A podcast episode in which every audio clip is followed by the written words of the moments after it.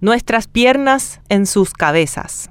Mucho se afirmó, y con razón, que los materiales autorizados por el MEC 12 Ciencias para la Educación de la Sexualidad y la Afectividad contienen estereotipos que fomentan la violencia hacia las mujeres. Uno de esos estereotipos es que las mujeres deben vestirse elegantes, no provocativas, porque, dice textualmente el material, podrían generar reacciones en los varones típica forma de responsabilizarlas después del trato violento que reciban, consecuencia en verdad de los desajustes que tengan los agresores y no las mujeres. Los libros de educación sexual aprobados por el Ministerio de Educación para su uso desde el nivel inicial hasta el último curso indican que a las mujeres hay que advertirles acerca del impacto que genera en el varón su modo de vestir o comportarse. Ya en el manual dirigido a los padres se afirma que las mujeres deben vestirse elegantes, no provocativas, y dice, entre comillas, podrían provocar en los chicos reacciones que ellas no desean.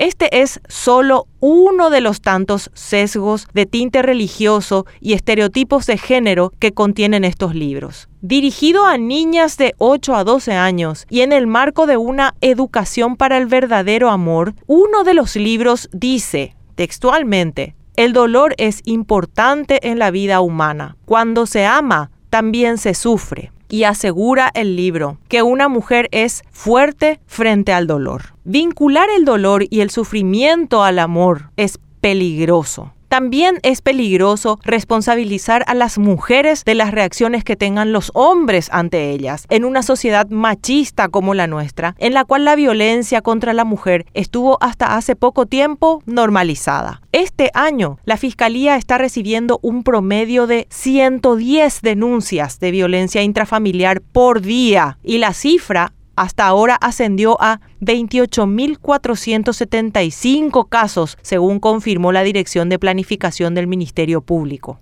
De enero a agosto hubo 29 víctimas de tentativa de asesinatos y otros 26 casos de feminicidio, totalizando hasta agosto 55 las mujeres que sufrieron este tipo de violencia en ese periodo en Paraguay. Para reducir estos números que son alarmantes, la educación es el único camino que va a dar resultados, así lleve tiempo notarlos. Y eso debería incluir una educación sexual y reproductiva basada en derechos y en la Constitución Nacional. Una mujer no tiene por qué padecer dolor ni violencia cuando ama. Y no tiene por qué pensar en las reacciones de los varones cuando se viste. Lo que pase con las piernas o con la vida de una mujer en la cabeza masculina es única y exclusivamente responsabilidad de ese hombre, responsable obviamente de sus actos y por ende de todas sus consecuencias.